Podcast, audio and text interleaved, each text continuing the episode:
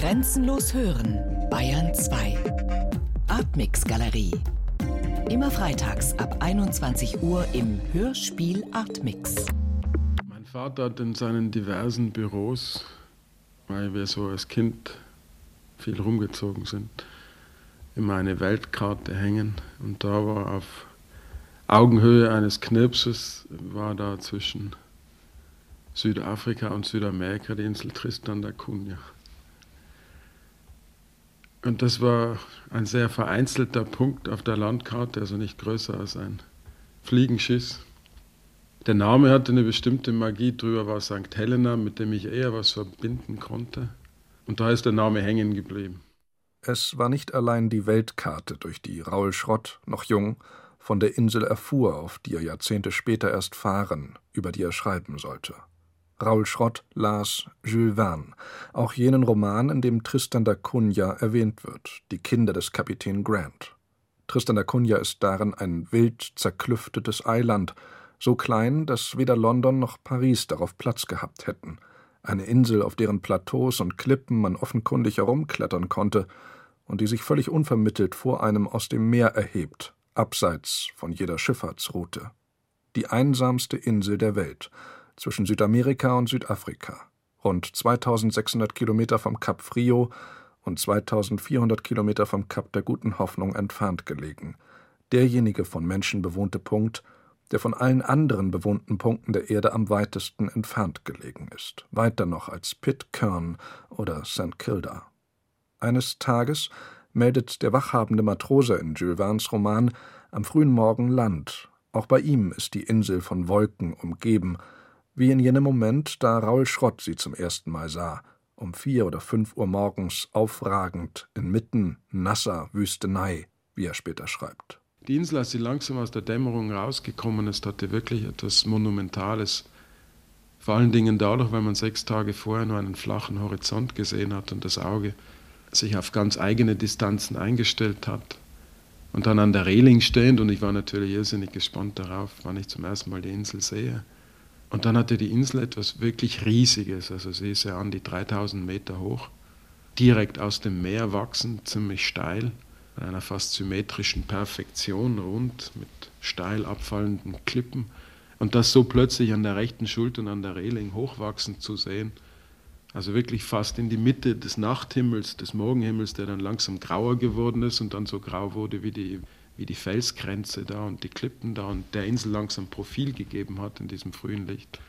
Also das war etwas unheimlich Beeindruckendes, so als würde da wirklich, als würde da, wie man sich als Kind vorstellt, wenn man einen Globus sieht und sich fragt, ja, wo kommt die Achse in Wirklichkeit raus? Als wäre das der Knopf, wo die Achse verschraubt wäre oder, oder die Narbe, um die sich wirklich der ganze Atlantik dreht. Also es hatte etwas ebenso Primordiales wie ebenso ursprüngliches und archaisches wie einfach monumentales und erhabenes letztlich.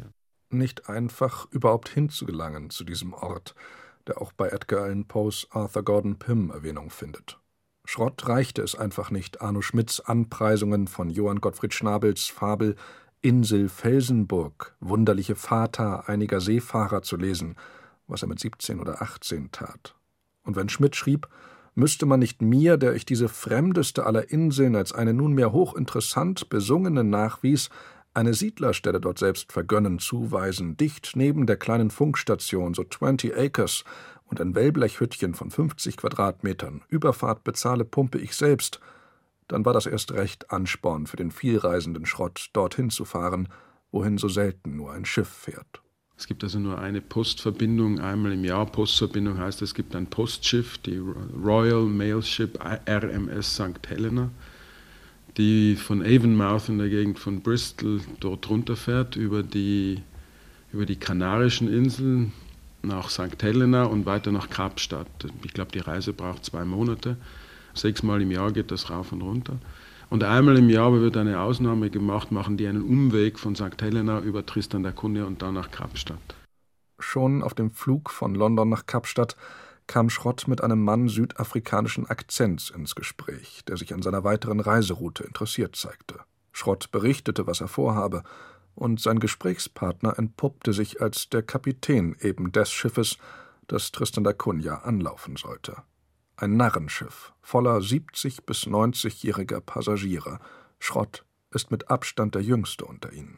Das war dann eine ganze Versammlung von, von wirklich, von Narren, wobei ich mindestens 30 Jahre jünger war als der jüngste der anderen Passagiere.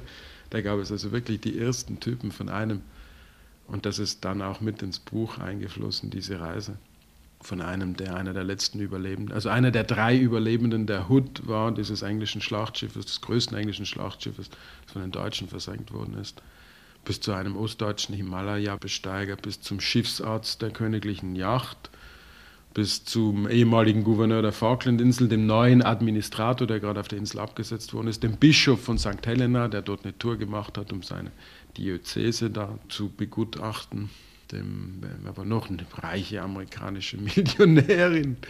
Und das war so also eine sehr spannende Reise an sich, weil man ja sechs Tage nichts anderes getan hat, als Geschichten zu erfahren und Geschichten zuzuhören ausgezeichnet zu speisen, nebenbei untertags Tontauben zu schießen und äh, Wale anzusehen und unter die Vogelbeobachter zu gehen. Während im Laderaum des Schiffes Krokodile transportiert worden sind, übereinander gestapelt, dreifach übereinander gestapelt. Die kamen entweder von Togo oder die gingen nach Togo und waren irgendwie bestimmt für einen Zoo. Und ich kann mich noch erinnern, dass mich einer dieser Bootsmänner da mitgenommen hat zur Fütterung dieser Krokodile, denen ziemlich seekrank war, weil es war so wirklich Windstärke zwischen 6 und 8, also es war ziemlich rauer Seegang die meiste Zeit. Und sogar den Krokodilen ist das schlecht geworden und die sind immer mit so riesen Rinderherzen gefüttert worden. Schon allein das war ein Schauspiel auf diesem Schiff, wo also die Gespräche von morgens bis abends sich nur um die Geschichte Tristan da Cunhas drehten und die weiteren Auswirkungen. Also ein Narrenschiff, wie es nur je eines gab, während im Frachtraum die Krokodile mit Rinderherzen gefüttert wurden. Sechs Tage ist man unterwegs, dann liegt man drei Meilen vor der Insel vor Anker. Vorerst kann man nicht ausschiffen, denn die Dünung ist zu hoch. Dann aber, nach längerem Warten, kann Schrott mit einem Beiboot auf die Insel gebracht werden. Er hat Glück. Es kommt vor, dass bei zu heftigem Sturm die Schiffe wieder abdrehen und ihren Passagieren keine Möglichkeit geben, anzulanden und Tristan da Cunha zu erkunden. Eine Insel mit einem Land Rover und heute rund 200 Bewohnern. Menschen mit einem nicht vollgültigen englischen Pass. Gehört Tristan da Cunha doch 1506 entdeckt vom Portugiesen Tristão da Cunha zu den Last Pink Bits, zu den Restkolonien des British Empire, zu denen auch die Virgin Islands, Montserrat oder die Cayman Islands zählen. Schrott hat also Gelegenheit, einen Fuß auf die 104 Quadratkilometer große Insel im Südatlantik zu setzen, diesen regenwolkenverhangenen, abgeschiedensten, unzugänglichsten Ort auf 37 Grad südlicher Breite, 12 Grad westlicher Länge. Rundum eingefräst, aber mehr als der Tag Stunden hat, gibt es diese Gulches, diese ausgewaschenen Wasserrinnen eigentlich, diese Schluchten oder eine Klamm, würde man vielleicht sagen, wo das Regenwasser und der Gipfel ist ja an, ist ja an, an 300 Tagen im Jahr ist er von Wolken bedeckt die halbe Zeit liegt Schnee, weil er hoch genug ist und weil das Ganze auch der Antarktis nahe genug ist. Und äh, wo also das Regenwasser und, und die Wolkenbrüche sich also abregnen und ins Meer fließen. Und der einzige bewohnbare Flecken Erde hat sich also nur durch diese Erosion ergeben. Da ist also ein, ein, ein, schmaler Schelf, der sich also auf der windgeschütztesten Seite gebildet hat, von diesem erodierten Schuttmaterial, von diesem vulkanischen Gestein, das vom Gipfel runtergewaschen wurde. Und darauf gibt es an die 20 Häuser und ein paar Kartoffelfelder. Das Ganze ist also nicht, nicht länger als, sagen wir mal, sechs Kilometer lang und an der breitesten Stelle einen halben Kilometer breit. Und das ist das einzige Bewohnbare an dieser Insel. Alles andere ist verhältnismäßig unzugänglich und ziemlich unwirtlich. Dass gegenüber der Natur ein älteres Testament für ihre Grausamkeit und Strenge, als es das bloße Wort Gottes sein könnte. Für Raul Schrott, den Lyriker und Landschaftsmaler, ist Tristan da Cunha, das auftaucht aus der Kimmtiefe im Maßstablosen des Meeres, ein Modellfall dessen, was Natur sein kann, an rauem, abweisendem, gewaltigem, ein poetischer Ort auch, sieht man auf die eigenwillige Nomenklatur der Bezeichnungen von bestimmten Abschnitten der Insel. Man singe sie, schreibt Schrott, geradezu wie eine Gedichtzeile voller Anapeste. Also es gibt zum Beispiel diesen einen Ort, wo Dodgson, der Bruder von Lewis Carroll, an Land gegangen ist. Und der heißt heute noch Down where the minister landed his things, also da, wo der Pfarrer seine Sachen an Land gebracht hat sprechende Namen, die in Gedichtzeilen gegossen verknappte Geschichten enthalten. wie auch Ridge where the goat jump off, was auf Deutsch übersetzt der Bergkamm, von dem die Ziege ausspringt, heißt. Wenn man dann weiß, dass dieser ganze Archipel von Tristan da Cunha noch aus einer Insel besteht, die inaccessible heißt und aus einer anderen, die Nightingale heißt, dann kann sich vielleicht das Lachen erklären lassen, das wir da auf dem Schiff erlebt haben, als wir am Abend vorher, als wir den ganzen Tag nicht auslaufen konnten und nicht hinüber konnten zu dieser Insel, nur immer in Sichtweite lagen, als da der Kapitän, als, einfach um die Leute irgendwie zufrieden zu halten, eine, eine, so wie es typisch ist für die Engländer, eine Charade angesetzt hat, also quasi ein, einen Faschingsball, wo jeder verkleidet kommen musste.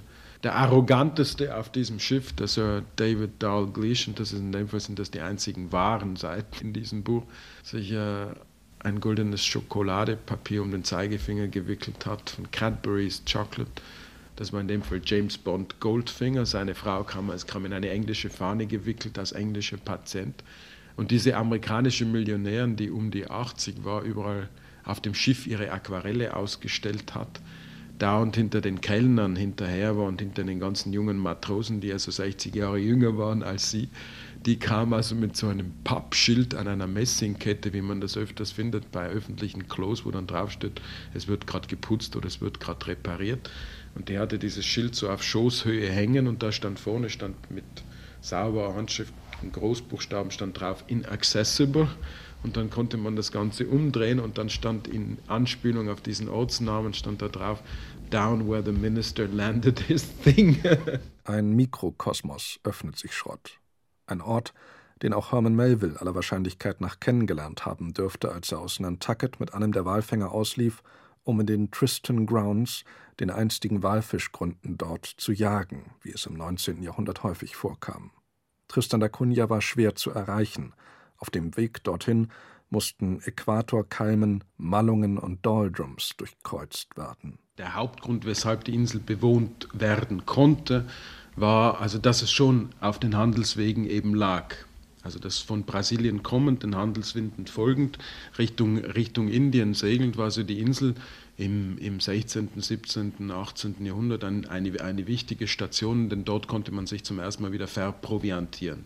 Kriegte man frisches Wasser und kriegte man frisches Gemüse, was also auf den ewig von Skorbut bedrohten Segelschiffen, die da bereits schon meistens zwei Monate unterwegs waren, über den Äquator kamen, wo also die Winde sehr unstet waren und wo man lange festlag. Deswegen heißen ja die Rossbreiten Rossbreiten, weil man ja die Rösser aufgefressen hat, weil man sonst nichts mehr hatte und das Fleisch also längst faul wurde, der Zwieback madig und das Wasser faul. Also dass man sich da verproviantieren konnte.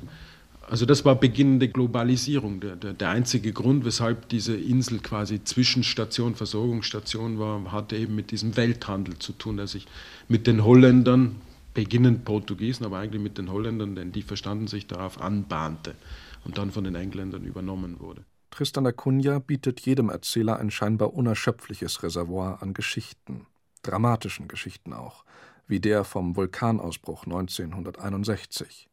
Alle Inselbewohner mussten damals evakuiert werden.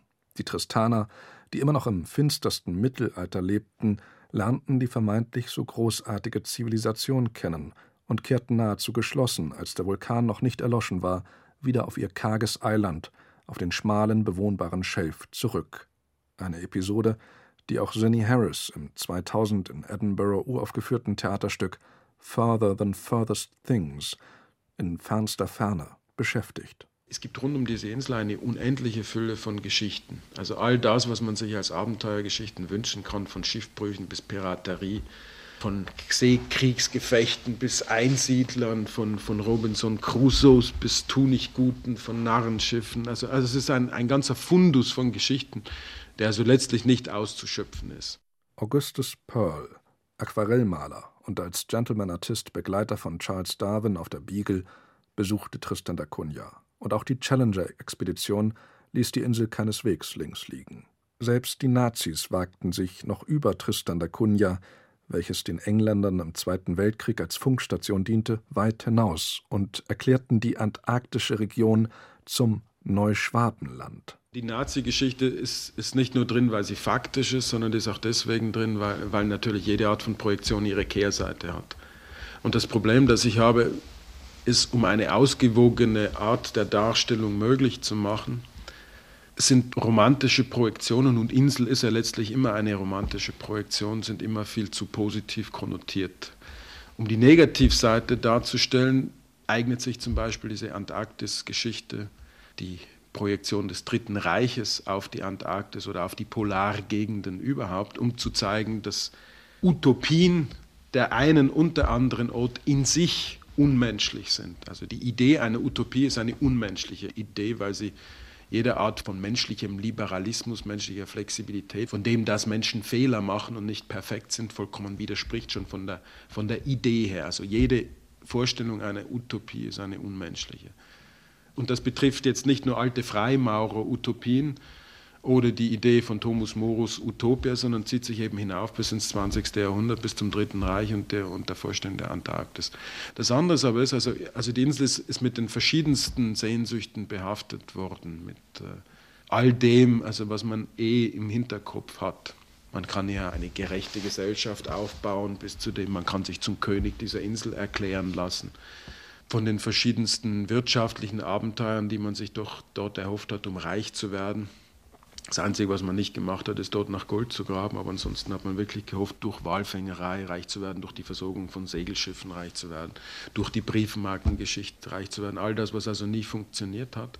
Gleichzeitig aber gibt es dort eine Gesellschaft, die nach unseren Begriffen, also unter dem Existenzminimum lebt. Auf der anderen Seite aber, aber ist es eine Gesellschaft, der dann wieder nichts abgeht und die eben als sie die Möglichkeit hatte, in England sesshaft zu werden, unterstützt zu werden durch Fonds und Spenden und alles drum und dran, sich, ich glaube, bis auf drei, vier Mann entschlossen hat, wieder zu dieser Insel zurückzukehren, obwohl das lebensgefährlich war, weil man nicht wusste, wann der Vulkan zum nächsten Mal ausbricht. Also da ist es etwas, was, was wirklich für sich bestehen kann, aber dann auch wieder in Abhängigkeit von der großen, weiten Welt lebt. Wo, wo dann wieder das Interessante ist, dass, dass die Insel zum einen für die Europäer oder für die große, weite Welt als Utopie gilt, aber auf, wenn man auf der Insel geboren ist, dann ist die große weite Welt eine Utopie, etwas Unerreichtes, eine Projektion aller möglichen Sehnsüchte. Komplementäre Projektionen. Sie waren es, die Raul Schrott antrieben, Tristan da Cunha oder die Hälfte der Erde zu schreiben. Vor allem die Symbolkraft der 1509 erstmals auf den Portolanen verzeichneten Insel. Er entdeckt und begreift sie als eine Art archimedischen Punkt, von dem aus sich die Welt zumindest literarisch aushebeln lässt. Also mich hat weniger die Geschichte der Insel an sich interessiert, als die, als die Insel als Allegorie dessen, was Welt ist. Also so im Sinne von Roland Barthes, der auf den ersten Seiten von SZ schreibt, dass die Kunst der Literatur darin bestehen würde oder die Kunst des Lesens, die Kunst des Sehens, aus einer Bohne die ganze Welt zu erkennen und hier quasi auf einer Insel, die zehn Kilometer Durchmesser hat, da die ganze Weltgeschichte von 1500 bis zur Gegenwart festzumachen. Also das war etwas, was mich interessiert hat.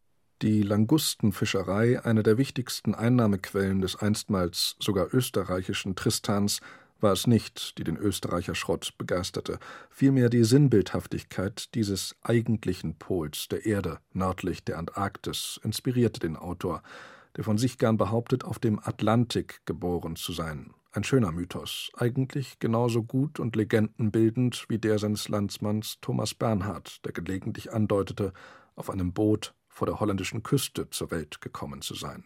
Die Insel ist auch in dem Sinn auch immer eine Narbe und ein Nabel gewesen. Narbe im Sinne dieser ganzen Handelsrouten, dass sie also immer in der Mitte dieser Dinge steht und Nabel, also sich eben sehr, sehr viel um sie gedreht hat und man sie genauso gut als Mittelpunkt der Welt ansehen kann, wie, wie, wie unser heutiger Mittelpunkt der Welt, der, wenn man sich das überlegt, wo sich der Äquator mit dem Meridian von Greenwich schneidet, dann ist das irgendwie ein Stück nördlich von, von Tristan da Cunha und von St. Helena, aber absolut im Nichts. Also das, da ist Tristan da Cunha der interessantere Punkt.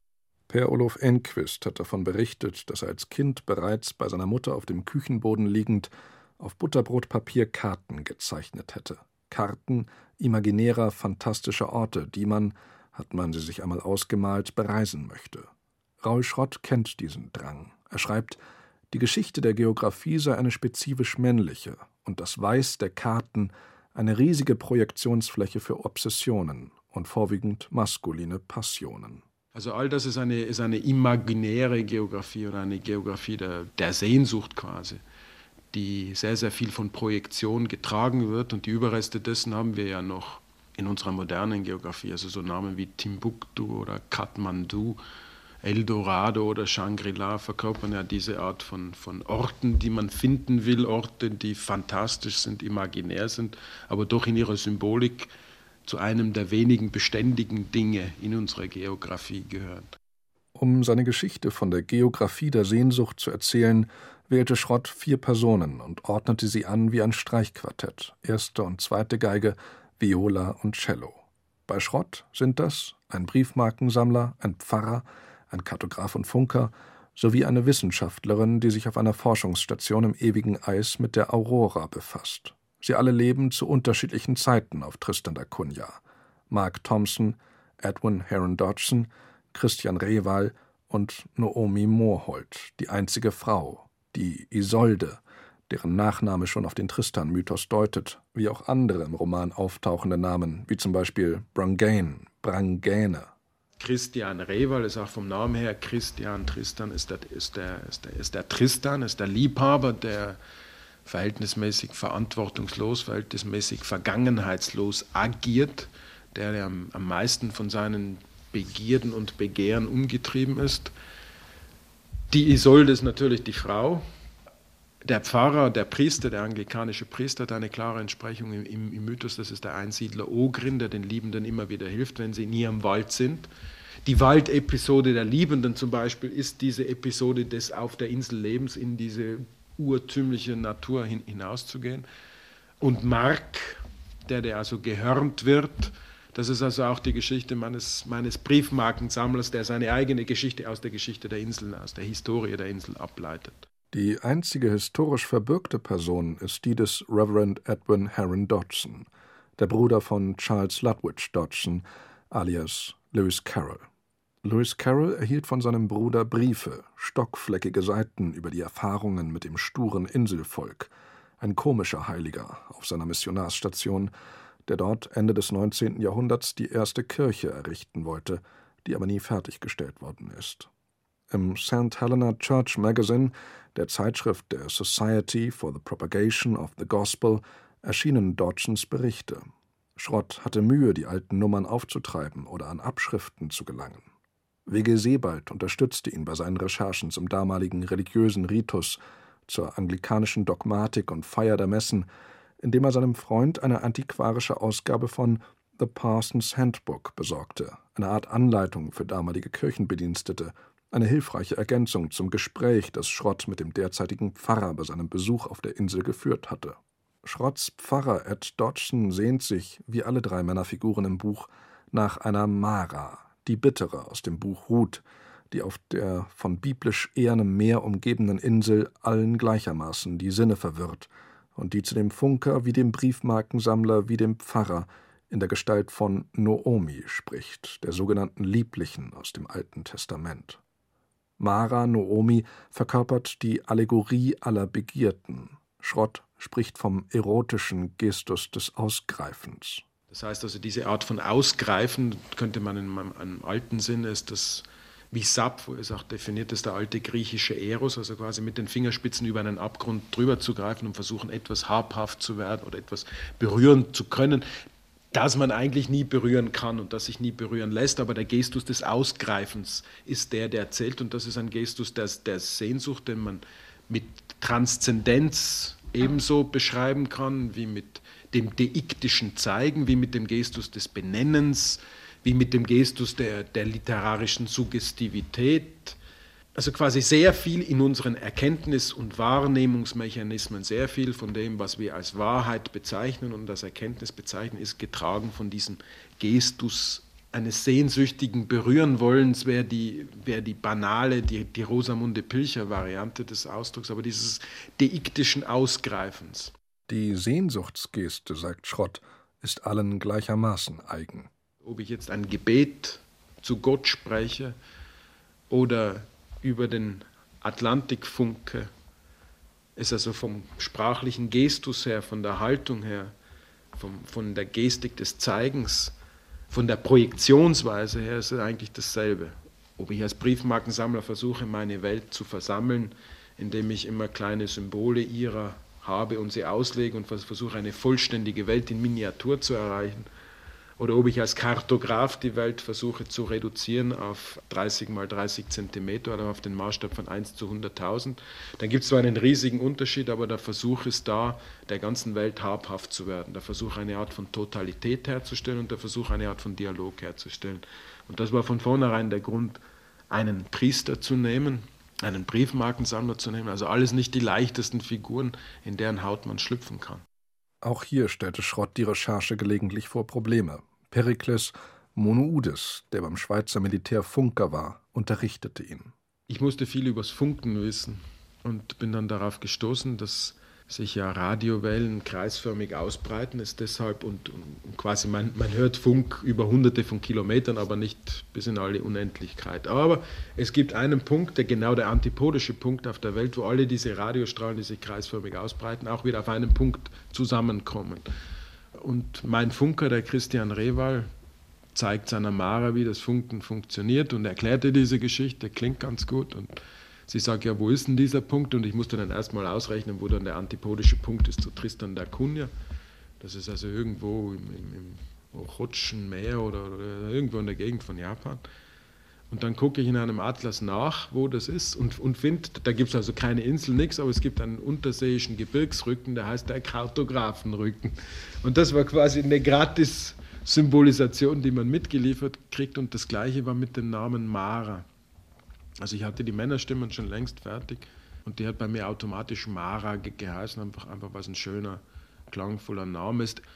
Und dann bin ich eher per Zufall in der Bibel darauf gestoßen, dass diese Mara ja ursprünglich Naomi geheißen hat, die Liebliche, und dass sie durch eine Männergeschichte zur Bitteren geworden ist und dass Mara die Bittere heißt. Und das war auch etwas, also das nicht geplant war, das sich sehr schön in dieses Mosaik von einer Buchkonzeption gefügt hat. Und das passiert, glaube ich, ab einem gewissen Moment, wo, wo alles ineinander greift und dann alles auch ineinander greifen kann und sich selbst zu einem organischen Ganzen verbindet. Aus der Sicht der Frau zu schreiben, mein Schrott, sei ihm am leichtesten gefallen. Die Frau, sagt der 39-Jährige, sei wenigstens geradeaus, im Gegensatz zu all den sie verehrenden Männern.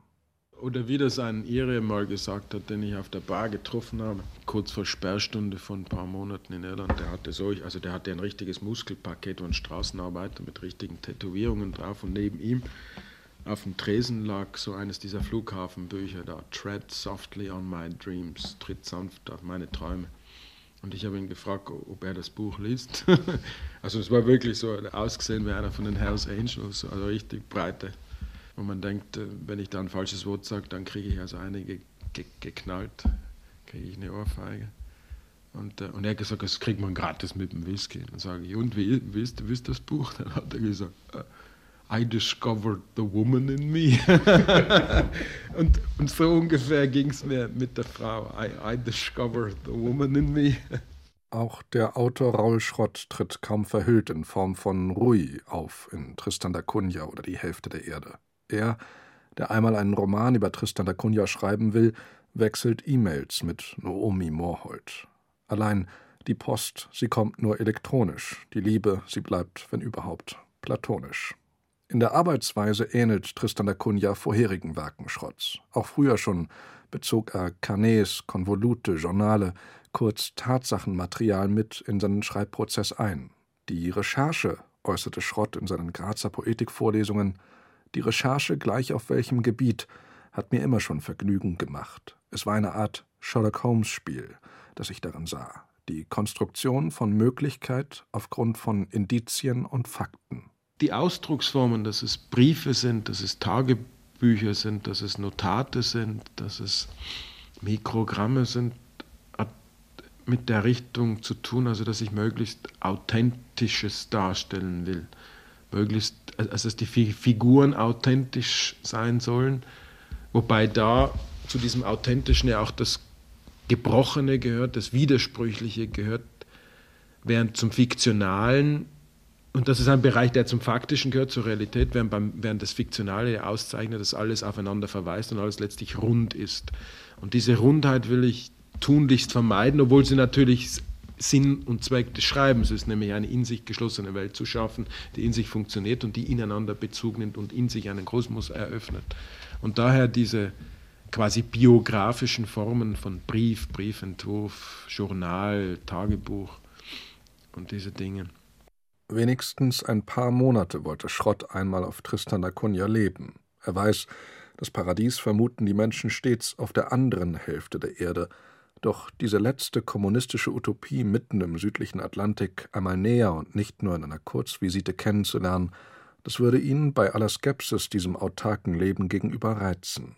Sieben Familien Glass, Swain, Rogers, Hagen, Green, Repetto und Lavarello leben bis heute auf Tristan da Cunha. Ein kleiner Genpool, doch die Inzucht scheint dem Inselvolk nie geschadet zu haben. Ein biologisches Phänomen, das deshalb auch Wissenschaftler anzieht. Die ältesten Stammväter sind alle um die 90 oder, oder so. Sogar einer der ältesten ist 105 Jahre alt geworden oder 102 Jahre alt geworden. Also es ist eine, eine unheimlich gesunde Insel, eine Insel voller gesunder Zähne, die also nur immer unter Besuch gelitten hat, wenn Schiffe angelegt haben, denn dann kam, kam es also zu grippalen Infekten. Aber ansonsten gab es also bis auf Asthma und Bronchitis also nie irgendwelche Krankheitsfälle. Es gibt auch keinen Arzt auf dieser Insel. Vorerst aber bleibt Raul Schrott an jenem Ort, an den er zog, um Tristan da Cunha überhaupt schreiben zu können. Kappa Glas, ganz im Südwesten Irlands, quasi auf dem untersten Finger. Er lebt dort seit fünf Jahren in einem Haus, das einsam auf einem Hügel liegt, was einen zur Arbeit anhält zu Schrott, denn sonst falle einem das Dach auf den Kopf. Gerade waren wieder Reparaturarbeiten nötig, es hatte hereingeregnet. Nachts scheint mir der Fastnet Rock ins Schlafzimmer rein. Alle fünf Sekunden streicht er mit seinem Licht drüber, wenn es klar ist. Das ist also traditionell der Leuchtturm, wo die ganzen Atlantiküberquerungen beginnen, die dann an der Freiheitsstadt in New York enden. Also das ist da, wo eigentlich Europa aufhört, schon seit ewigen Zeiten. Und äh, wenn man nach Süden guckt und, und dort, dort, also ich sehe ein Dutzend Inseln in dieser Bucht, die Roaring Water Bay heißt, dann sieht man auf der Celtic Sea, und, äh, und, wenn ich nach Westen gucke, dann sehe ich auf den Atlantik. Also das ist schon allein wieder von diesem Gestus einer Weite her etwas, das mich beim Schreiben hält. Ich, es gibt manche Schriftsteller, die können mit dem Blick auf die Wand schreiben. Ich könnte das nicht. Also ich, ich brauche diese Weiten. Und dadurch, dass sich auch in dieser Nähe zum Meer das Wetter ziemlich schnell ändert, also ist das wirklich so ein Cinemascope-Blick, Breitformat, die Leinwand wie bei einem David Lean-Film. Also rechts regnet links kommt schon wieder die Sonne durch. Das ist wirklich ein wunderschönes Licht dort. Von dort aus ließ es sich bestens schreiben über diesen verlassenen, verlorenen Ort Tristan da Cunha, an dessen Klippen das Brüllen der See widerhallt in den Ohren. Auch die Schrott so faszinierende, berückende Seefahrersprache mit ihrem Vokabular, das das Marspferd ebenso wie den Taukranz, die Sonnenlichtung ebenso wie die Lotspeise kennt, leuchtete ihm hier weitaus besser ein als in Landeck, seiner österreichischen Heimat. Immerhin, einen anderen Österreicher hat es ebenfalls nach Irland verschlagen, Christoph Ransmayr. Christoph, also wir haben, wir haben denselben Vermieter, wir wohnen in enger Nachbarschaft zueinander, wir verstehen uns auch gut, obwohl jeder eigentlich seine eigenen Sachen macht.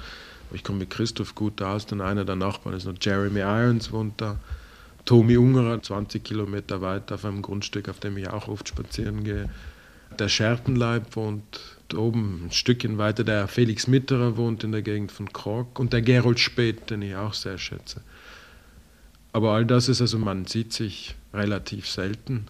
Und, aber es ist jedes Mal wieder ein Vergnügen, wenn man sich sieht, weil, weil dann kann man vor allen Dingen nicht über Bücher sprechen, sondern wandern gehen, auf die Berge gehen, segeln gehen, fischen gehen. All diese Dinge, die man also sonst nicht tut, weil man den Kopf voll hat mit, mit dem Buch.